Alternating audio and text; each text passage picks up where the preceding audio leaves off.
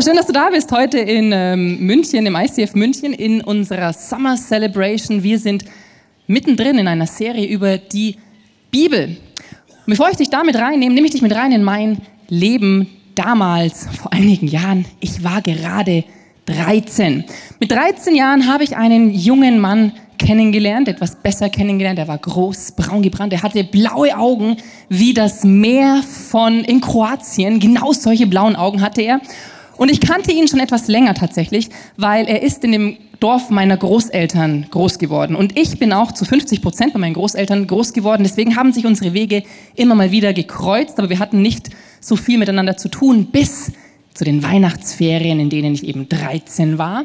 Da sind wir uns etwas näher gekommen, wir haben uns besser kennengelernt. Ich habe mich natürlich in ihn verliebt, er hat sich auch in mich verliebt und wir wurden ein Paar. Damals mit 13 alles ganz unschuldig, ein bisschen Händchen halten, ein bisschen erster Kuss und ein bisschen über Gott und die Welt reden. Und wir waren zwei Wochen ein Paar und nach zwei Wochen, das ist heute so, das war damals so, sind die Weihnachtsferien wieder vorbei und ich musste zurück zu meinen Eltern. Wir haben uns entschieden, dass äh, weiterhin wir ein Paar sind und ich bin also zurück zu meinen Eltern und nach ungefähr drei Wochen schreibt er mir einen Brief. Ich bekomme diesen Brief, mein Magen ein bisschen nervös und ich öffne diesen Brief und was ich darin lese, macht alles auf einen Schlag kaputt. Nicht, weil er sich von mir getrennt hat, sondern weil er mir Folgendes schreibt. Christina, du fehlst mir. Ich vermisse dich. Heute hier alles draußen schneit, es war Winter, es ist wunderschön und das Einzige, was dieses Setting noch perfekter machen würde, wäre, wenn du jetzt hier mit mir durch den Schnee spazieren könntest. Total romantisch. Diese Zeilen schreibt mir dieser junge Mann. Er war 16. Ja, er war 16. Und er schreibt so einen Brief, dass ein Mann überhaupt einen Brief schreibt. Dafür verdient er schon einen Oscar oder einen fetten Applaus. Dieser junge Mann mit seinen 16 Jahren schreibt mir diesen Brief, er öffnet sein Herz, er legt mir sein Herz zu Füßen und er macht damit alles kaputt, weil ich mit meinen 13 Jahren bin völlig überfordert mit dem, was der mir da schreibt. Für mich ist es eine emotionale Naturkatastrophe. Und ich denke mir, oh mein Gott, der ist wirklich in mich verliebt. Oh mein Gott, was mache ich denn jetzt? Und ich habe mich in diesem Moment entschieden, ich mache einfach das, was logisch ist in einer solchen Situation, wo es so ernst wird. Ich mache Schluss. Und ich habe ihm zwei Wochen später, als ich wieder bei meinen Großeltern war, gesagt, sorry, aber das mit uns, das wird nichts. Es geht leider nicht. Ich muss hier in diesem Punkt Schluss machen mit dir. Er hat mich dafür gehasst. Drei Jahre meines Lebens, immer wenn ich ihm ab und zu mal über den Weg gelaufen bin, hatte ich Angst, dass er jetzt wieder irgendeinen schrägen Kommentar bringt, um mich zu diffamieren vor allen anderen Leuten. Und er hat mich gehasst und er hat mich natürlich zu Recht gehasst, weil er legt mir in diesem Brief sein Herz zu Füßen und ich trete so richtig rein und mache Schluss. Warum? weil ich mit 13 Jahren emotional überfordert bin, weil ich mit 13 Jahren die Panik bekomme vor dem, was da steht und weil ich mit 13 Jahren einfach unreif bin und nicht gelernt habe, dass ich über meine Gefühle reden kann und dass ich auch über die Dinge reden kann, die ich nicht verstehe, die mir Angst machen, die in mir eine Panik ausdrücken. Das wäre eine reife Art und Weise gewesen, mit dieser Situation umzugehen. Ich hätte mit ihm in einen Dialog gehen können. Ich hätte mit ihm reden können. Weißt du, was das Interessante ist? Ich bin jetzt 34 Jahre alt und manchmal bin ich heute noch so unreif wie damals mit 13 Jahren.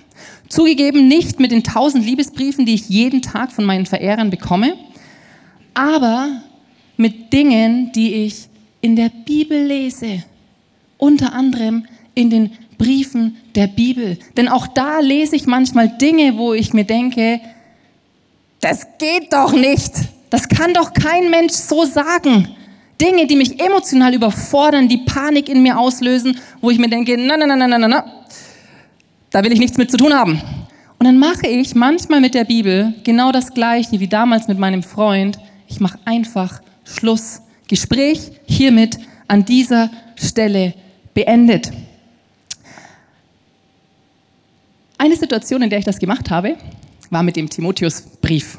Der Timotheusbrief, da hatte ich vor kurzem ein Projekt mit dem Timotheusbrief. Und zwar hatte ich das Projekt deswegen, weil ich ein, Brief, ein Briefprojekt vorher hatte, nämlich das Hebräerbriefprojekt. Das Hebräerbriefprojekt lief folgendermaßen. Das, der Hebräerbrief hat 13 Kapitel. Ich habe mir vorgenommen, ein Tag, ein Kapitel, ein Satz, der mich anspricht. Mehr will ich gar nicht. Und ich habe das gemacht und es war total gut. Es hat mir gut getan. Ich habe neue Aspekte gelernt über mich, über Gott, über den Glauben, über die Liebe, über was auch immer. Und es war so positiv, ich war so begeistert und ich war auch ein bisschen stolz auf mich, weil ich in der Bibel lese, dass ich mir gedacht habe, 13 Tage, Hebräerbriefprojekt beendet, es muss was Neues her. Und ich habe mir überlegt, ich nehme den Timotheusbrief, nicht wissend, was da drin steht. Gell? Ich nehme den Timotheusbrief, erster, zweiter, das sind zehn Kapitel, das sind zehn Tage, das kriege ich hin. Erster Tag, erstes Kapitel, super, voll die gute Zeit mit Gott. Ich habe mir irgendwas aufgeschrieben, ich weiß nicht mehr, was es war. Es war total gut. Dann kommt der zweite Tag. Mit dem zweiten Tag kommt das zweite Kapitel. Und im zweiten Kapitel lese ich Folgendes. Ich erlaube der Frau nicht zu lehren oder über den Mann zu herrschen. Sie soll sich still zurückhalten. Zweiter Tag, zweites Kapitel, Vers 12. Was soll ich sagen?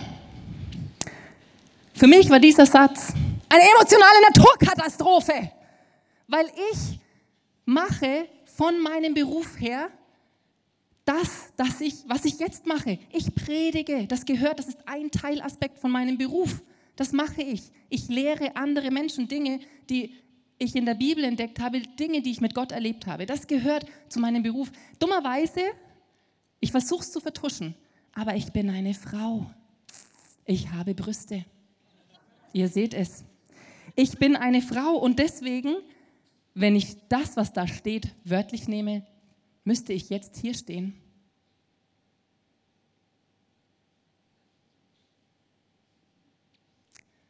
Und still sein. Und du müsstest mich anschauen und würdest dir irgendwie schräg vorkommen. Und auch ich würde mir irgendwie schräg vorkommen. Das wäre unangenehm für dich und für mich. Aber es steht da in der Bibel. Und weißt du, was meine erste Reaktion war? Meine erste Reaktion war, ich mache Schluss. Timotheus-Briefprojekt abgebrochen. Ich mache dieses Buch zu, Gespräch beendet, weil ich bin total frustriert. Kennst du solche Momente aus deinem Lesen der Bibel? So Momente, wo du da Dinge liest in diesem Buch, du dir denkst, wie bitte geht's eigentlich noch? Was hat sich der, der das geschrieben hat, denn dabei gedacht? Was will der von mir? Momente, wo du frustriert bist, wo du rebellierst, wo du keinen Bock mehr hast auf das, was da drin steht. Oder Momente, wo du denkst, hä? Sage mal, kannst du das bitte auch so ausdrücken, dass ich es verstehe, ohne vorher Theologie studiert zu haben? Ich kenne diese Momente sehr, sehr, sehr, sehr gut. Und ich kenne diese Momente ganz besonders gut mit meinem Lieblingsautor. Wir sind so. Mein Lieblingsautor der Bibel, er heißt Paulus. Paulus hat diese Stelle geschrieben, die ich dir gerade vorgelesen habe. Und Paulus hat nicht nur diese Stelle geschrieben. Paulus hat fast 50 Prozent des zweiten Teils der Bibel geschrieben.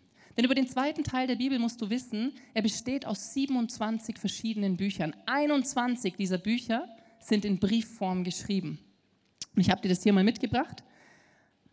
13 dieser Briefe hat Paulus geschrieben, oder aber ein Schüler in seinem Namen. Und Paulus hat diese Briefe an Gemeinden geschrieben, an Kirchen, die er gegründet hat, um ihnen quasi mitzugeben, was ihm wichtig ist, um ihnen eine Orientierung zu geben, um ihnen zu zeigen, hey, das ist der Kurs, in die Richtung gehen wir. Das waren die Paulusbriefe an spezifische einzelne Kirchen, die Paulus gegründet hat, weil Paulus unterwegs war und ihnen eben mitteilen wollte, was ihm wichtig ist. Neben diesen 13 Paulusbriefen gibt es noch die sieben katholischen Briefe. Katholische Briefe heißt, sind deswegen katholischen Briefe, weil das Wort Katholikos äh, aus dem Griechischen so viel bedeutet wie allgemein. Das heißt, sie haben sich nicht an einzelne, spezielle Kirchen gerichtet, sondern an die Allgemeinheit der ersten Christen, an die Allgemeinheit der Kirchen damals. Und die Verfasser dieser Briefe waren zum Beispiel Johannes, der erste, äh, einer der Jünger von, von Jesus, oder aber Jakobus auch, hat einen dieser Briefe geschrieben. Das war der kleine Bruder von Jesus. Und ich habe mich immer gefragt, wie fühlst du dich, wenn du der kleine Bruder von Jesus bist? Ich meine, da muss es dir einfach schlecht gehen, weil mit Jesus als großen Bruder zu, im Wettbewerb zu stehen, das ist irgendwie, nennen wir es mal so, herausfordernd. Jakobus hat einen dieser Briefe geschrieben, einen meiner persönlichen Lieblingsbriefe, muss ich sagen. Und dann gibt es noch einen ähm, etwas undefinierten Brief, nämlich den Hebräerbrief, mit dem ich mein Projekt angefangen habe. Der Hebräerbrief, da weiß man nicht so genau bis heute, wer hat ihn geschrieben. Und man weiß auch nicht genau, an wen ist er eigentlich adressiert. Das sind so die Briefe der Bibel. Jetzt weißt du da ein bisschen was ähm, von der theologischen Theorie. Die Frage, die sich mir aber stellt als Christina Rammler, ist, was mache ich jetzt mit dieser Stelle im Timotheusbrief? Wie soll ich da für mich heute ähm, Sinn draus machen? Wie kann ich diese Stelle so lesen, dass ich wirklich verstehe, für mich heute, Stand 21. Jahrhundert, was das mir sagen will, was das bedeutet? Ich glaube, du hast immer zwei Möglichkeiten, mit Aussagen aus der Bibel umzugehen. Zum einen hast du die Möglichkeit, Dinge wörtlich zu nehmen. Dann würden wir jetzt das machen, was wir vorhin gemacht haben. Ich würde hier stehen und würde schweigen. Du würdest mich anschauen und wir alle fänden es schräg. Du hast aber auch eine andere Möglichkeit. Du kannst anfangen, Aussagen aus der Bibel ernst zu nehmen. Und das ist ein entscheidender Unterschied. Weil wenn ich anfange, Bibelaussagen ernst zu nehmen, dann fange ich an, in den Dialog zu gehen dann fange ich an, mich auf die Suche zu machen nach Antworten, nach dem zu forschen, was willst du mir heute mit dieser Stelle sagen? Wie kann ich sie lesen? Was hat es zu bedeuten? Warum hast du das damals so geschrieben? Warum steht das so da drin? Und wenn ich mich auf diese Suche nach Antworten mache, gibt es für diese ähm, Briefe der Bibel verschiedene, ich nenne es mal Brieföffner. Und drei dieser Brieföffner möchte ich dir heute vorstellen, weil sie mir dabei helfen, diese eine Stelle und auch andere Stellen in den Briefen und in der Bibel richtig zu verstehen, gesund zu verstehen. Brieföffner Nummer eins lautet, die biblischen Briefe sind nur eine Seite der Unterhaltung. Das heißt, wenn du einen Brief in der Bibel liest, dann ist das ein bisschen so, wie wenn du in der U-Bahn sitzt und neben dir klingelt das Telefon und ein Mann nimmt ab und du belauschst, weil du nicht anders kannst, weil du sitzt neben ihm, sonst würdest du natürlich nie lauschen. Hallo, das macht man nicht. Du belauscht folgendes Gespräch. Ja, Servus. Mhm. Ihr habt ja schon immer gesagt, das ist eine ganz schwierige. Und du denkst dir, Beziehungsproblem. Pass ich mal lieber auf, was er zu sagen hat. Vielleicht kann ich ihm noch einen Tipp geben. Ich bin ja eine Frau. Ich weiß ja, wie das geht. Hörst weiter. Hm, hm. Ja, hast schon alles versucht. Hm. Hast du es gemacht, was ich da gesagt habe? Ja, ich weiß auch nicht, wenn es da nicht läuft, dann musst du dir so richtig eine mitgeben. Das habe ich mit meiner auch gemacht und dann, sage ich dir, dann hat es gespurt. Und du denkst dir, oh mein Gott, der schlägt seine Frau.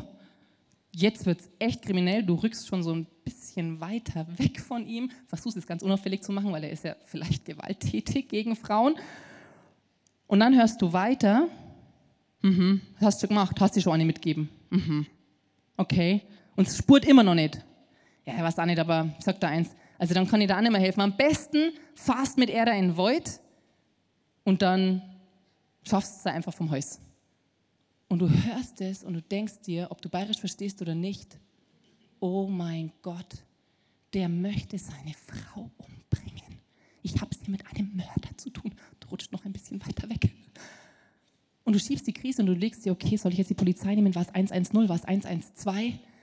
Du weißt es nicht, du bist überfordert. Und dann kommt der entscheidende Satz. Ja, aber weißt, Franz, ich, mein, ich hab's dir eh schon gesagt, wenn's da halt auch alte Vespa kaufst, dann bist du selber schuld. Und plötzlich fällt aller Druck von dir ab und du denkst dir, oh Gott sei Dank, es geht nicht um eine Frau, es geht um eine alte Vespa, die nicht läuft. So ist es mit den Briefen der Bibel.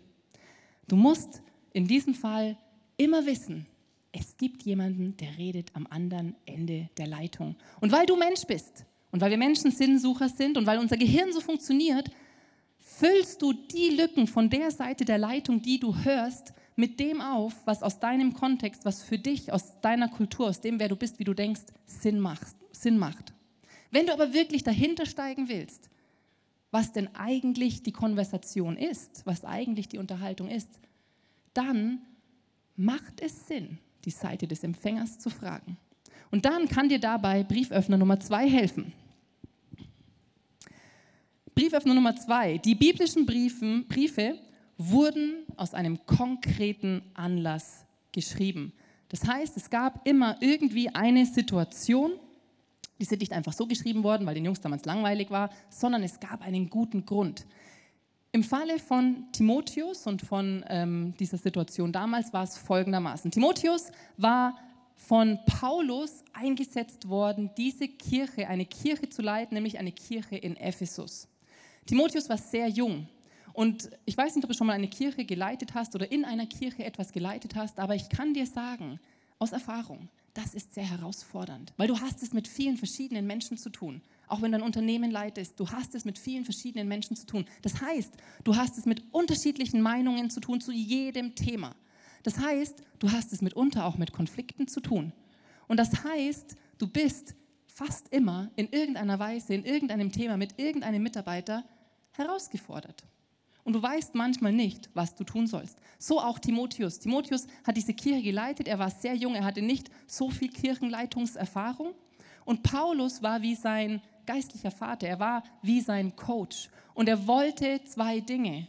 Er wollte zum einen, dass es Timotheus gut geht in seiner Leiterschaftsverantwortung. Und er wollte ihn unterstützen. Und er wollte aber auch, dass es der Kirche gut geht und dass die Kirche gut läuft, weil Paulus hatte diese Kirche gegründet und ihm war wichtig, dass die Kirche nicht den Bach herunterläuft. Sagt man das? Ja, den Bach heruntergeht. So, man läuft nicht den Bach herunter. Und in dieser Situation in Ephesus war das Problem oder die, der Anlass folgender, diese Kirche hatte mit Irrlehren zu kämpfen. Also mit Meinungen darüber, wer ist Jesus, was ist eigentlich so die Kernaussage vom christlichen Glauben, was stimmt, was stimmt so nicht. Damit hatte diese Kirche zu kämpfen, dafür war sie scheinbar sehr anfällig. Und Paulus spricht hinein in diese konkrete Situation, in diesen konkreten Anlass und sagt in dieser Situation, eine Frau darf nicht lehren. Warum? Über Frauen musst du eins wissen, damals waren Frauen Analphabeten. Frauen wussten damals nicht, wie man liest, wie man schreibt. Sie konnten nicht einfach wie Männer ähm, sich mit äh, Themen auseinandersetzen. Sie konnten nicht studieren. Ihnen war Bildung nicht zugänglich, weil eine Frau war abhängig von ihrem Mann. Sie war entweder abhängig von ihrem Mann, mit dem sie verheiratet war, oder sie war quasi von ihrem Vater abhängig. Und sie hatte einfach keinen Zugang zu Bildung. Sie war Analphabet. Und das hat natürlich zwei Dinge zur Folge. Zum einen waren Frauen damals sehr anfällig für Irrlehren, weil sie konnten ja nicht nachlesen, sie konnten es ja nicht abgleichen, sie konnten ja nicht irgendwie nachforschen, was steht da eigentlich wirklich. Das konnten sie nicht. Und hätte Paulus damals eine Frau lehren lassen, hätte sie sehr wahrscheinlich, sagen wir es mal so, Schmarrn erzählt. Das ist das eine. Das andere ist, und das sage ich dir aus Erfahrung, sie konnte nicht lehren, weil du kannst nur lehren, was du gelernt hast und was du auch verstanden hast. Nur das kannst du weitergeben. Wenn Frauen keinen Zugang zu Bildung hatten, konnten sie nichts weitergeben. Es wäre ungefähr so, damit du es dir in unserem heutigen Kontext vorstellen kannst. Ich bin ein physikalischer Analphabet. Ich hatte in Physik eine 6, das war die einzige 6 in meiner Schullaufbahn. Ich hatte auch eine 1, wir hatten so eine bipolare Beziehung, Physik und ich. Und es wäre so, wie wenn ich heute als physikalischer Analphabet an der Uni in München an den Physikhochstuhl gehen würde und sagen würde, okay, ich mache jetzt hier die Physikvorlesungen. Und ich würde mich reinstellen in einen Vorlesungssaal voll mit Studenten, die mir alles glauben, weil ich ähm, mich als Physikprofessor ausgebe. Und dann erzähle ich ihnen irgendetwas weil ich nicht verstanden habe, wie Physik geht, weil ich es nicht weiß. Und ich würde, und es verspreche ich dir, 100% Irrlehre erzählen, weil ich keine Ahnung von der Materie habe. So auch damals in diesem, in diesem Setting, in dieser Church, in dieser Kirche. Neben dieser spezifischen Situation gibt es aber auch noch einen weiteren Brieföffner, der dir helfen kann. Das ist Brieföffner Nummer drei. Die biblischen Briefe sind in ihrem kulturellen Kontext zu verstehen. Der kulturelle Kontext von damals, ich habe ihn dir schon ein bisschen erzählt, war der, dass Frauen abhängig waren von ihren Männern, dass sie quasi ihr Job war, dass sie zu Hause sind, dass sie Haus und Hof äh, hüten, dass sie sich um die Kinder kümmern. Das war ihr Job, das war ihre zugeteilte Rolle. Und das Verhältnis zwischen Mann und Frau war, dass eine Frau von ihrem Mann abhängig war und nicht ein Mann von einer Frau sich irgendetwas hätte sagen lassen. Das wäre damals in, dieser Kultur, in, dieser, in diesem kulturellen Kontext nicht möglich gewesen. Frauen hatten keine Stimme und sie hatten auch nicht wirklich die Rechte, um vorne zu stehen, um irgendjemandem irgendetwas zu sagen.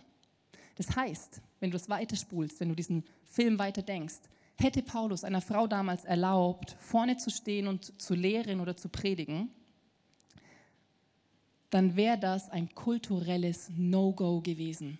Und alle im Raum hätten nicht mehr zugehört, was diese Frau zu sagen hat, weil sie wären in ihrem Kopf beschäftigt gewesen, sich aufzuregen. Und sie hätten sich gedacht, was? Was will die da vorne? Das geht ja gar nicht. Die hat uns doch nichts zu sagen. Was macht der Paulus da, dass er eine Frau lehren lässt? Das ist ein absolutes No-Go. Das wäre ein bisschen so, damit du es ein bisschen nachvollziehen kannst, wie wenn ich heute auf der Bühne stehen würde und so ausschauen würde. Es wäre ein bisschen so, wie wenn ich hier oben stehen würde, weil ich ja Christina Rammler heiße, in einem pinken Flu, Flü, Plüsch, Plüsch Hasengewand. Ja? Einfach weil ich es kann. Was würde das machen mit dir? Du würdest die ganze Zeit überlegen, was macht sie da vorne?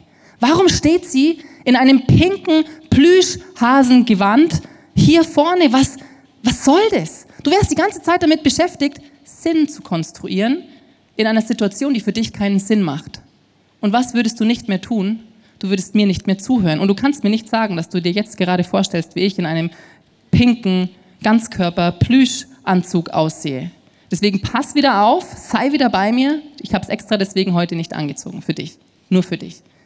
So wäre es damals gewesen, wenn eine Frau vorne gestanden wäre. Jeder wäre abgelenkt gewesen, jeder hätte sich irgendwie überlegt, hey, was soll das hier eigentlich?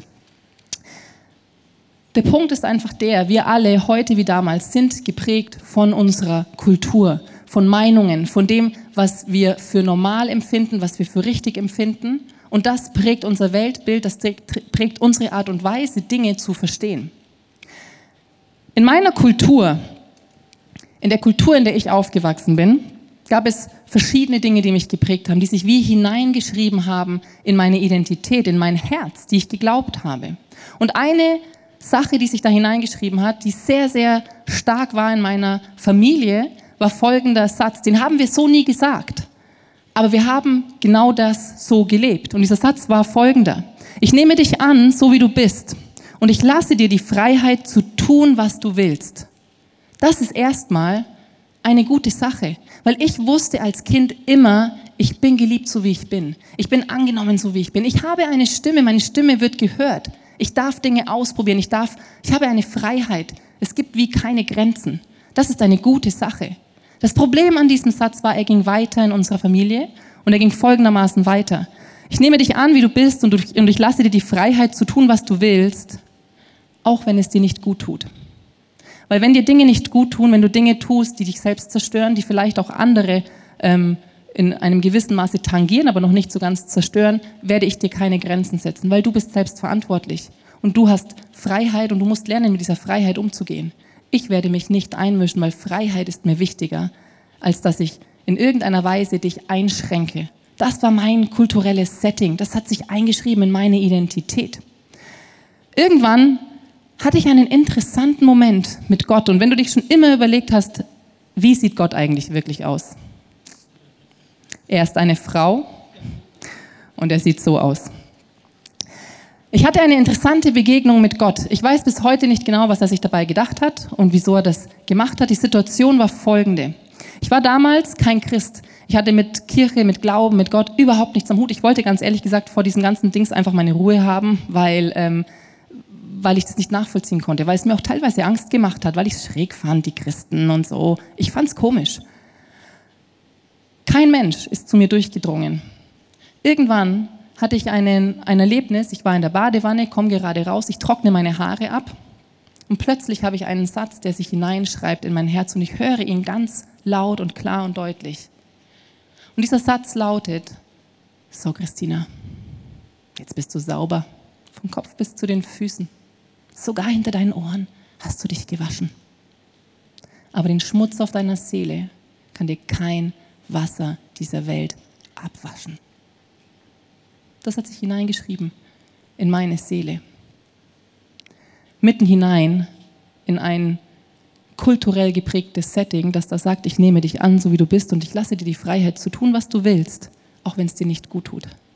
Plötzlich war ich konfrontiert mit einer Wahrheit über mich selbst, nämlich eine Wahrheit, dass ich Dinge getan habe in dieser Freiheit, die mir nicht gut getan haben, die anderen nicht gut getan haben, die ich nicht mehr rückgängig machen kann. Und plötzlich war da eine Wahrheit, von der ich wusste, ja, das stimmt. Und was ich bis heute nicht verstehe, ich weiß nicht, wie Gott sowas möglich macht. In diesem Moment wusste ich, ich brauche Jesus. In diesem Moment wusste ich, dieser Jesus, der ist für mich gestorben am Kreuz. Und deswegen ist er gestorben, weil ich in meiner Freiheit irgendwie was falsch gemacht habe. Weil da Dinge sind auf meiner Seele, die mir nicht gut tun, die anderen nicht gut tun. Ich wusste mit einem Mal, ich brauche diesen Jesus in meinem Leben. Und ich habe angefangen zu heulen. Es war ein sehr tiefer Moment für mich. Und nach diesem, nach diesem Moment mit Gott hat sich etwas getan in meinem Leben. Es hat sich etwas gedreht. Das ging nicht über heut, von heute auf morgen, das gebe ich ganz offen zu. Aber ich habe eine neue Kultur entdeckt, weil ich habe Schritt für Schritt mich auf die Suche danach gemacht, wer ist dieser Jesus? Was sagt Gott? Was steht in der Bibel? Ich habe wirklich einen Sommer meines Lebens damit verbracht, in der Bibel zu lesen. Ich hatte einen Hunger, weil ich wollte wissen, wie ist denn dieser Gott, wenn er mir sowas sagt? Und er sagt es mir nicht, um mich zu verurteilen oder um mich bloßzustellen. Ich weiß, er nimmt mich an, aber er sagt es mir, weil es die Wahrheit ist und weil ich der Wahrheit ins Auge schauen muss. Und er macht mir aber gleich auch ein Angebot und zeigt mir gleich die Lösung. Und die Lösung in dem Fall ist Jesus. Und ich habe angefangen, mich auf die Suche zu machen. Und über die Jahre, und es sind wirklich Jahre, weil Identität wird nicht einfach von heute auf morgen anders, sondern es entwickelt sich, es schreiben sich neue Gedanken in dich hinein. Und über die Jahre hat sich mein Satz verändert. Und heute lautet mein Satz, meine kulturelle Prägung folgendermaßen. Ich nehme dich an, so wie du bist, und ich lasse dir die Freiheit zu tun, was du willst. Das ist für mich bis heute wichtig. Es ist für mich bis heute wichtig, Menschen bedingungslos anzunehmen, so wie sie sind.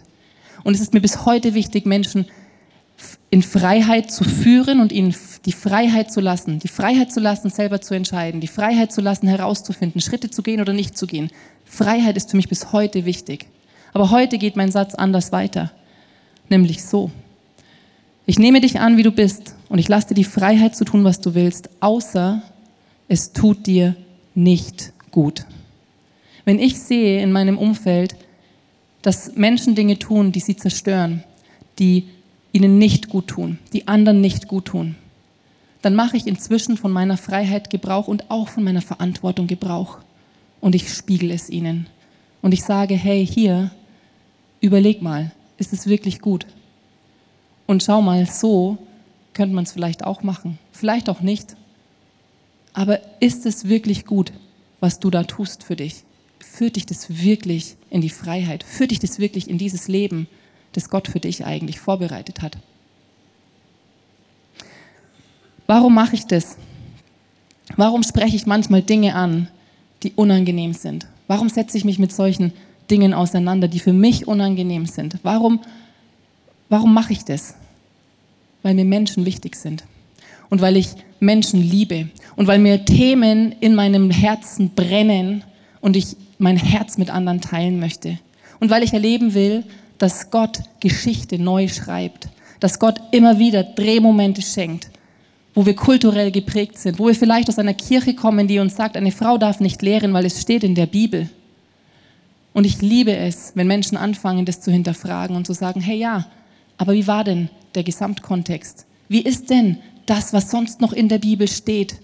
Und wie kann ich das heute für mich lesen, wo ich in einer Welt lebe, in einem Deutschland lebe, in dem eine Frau Bundeskanzlerin ist?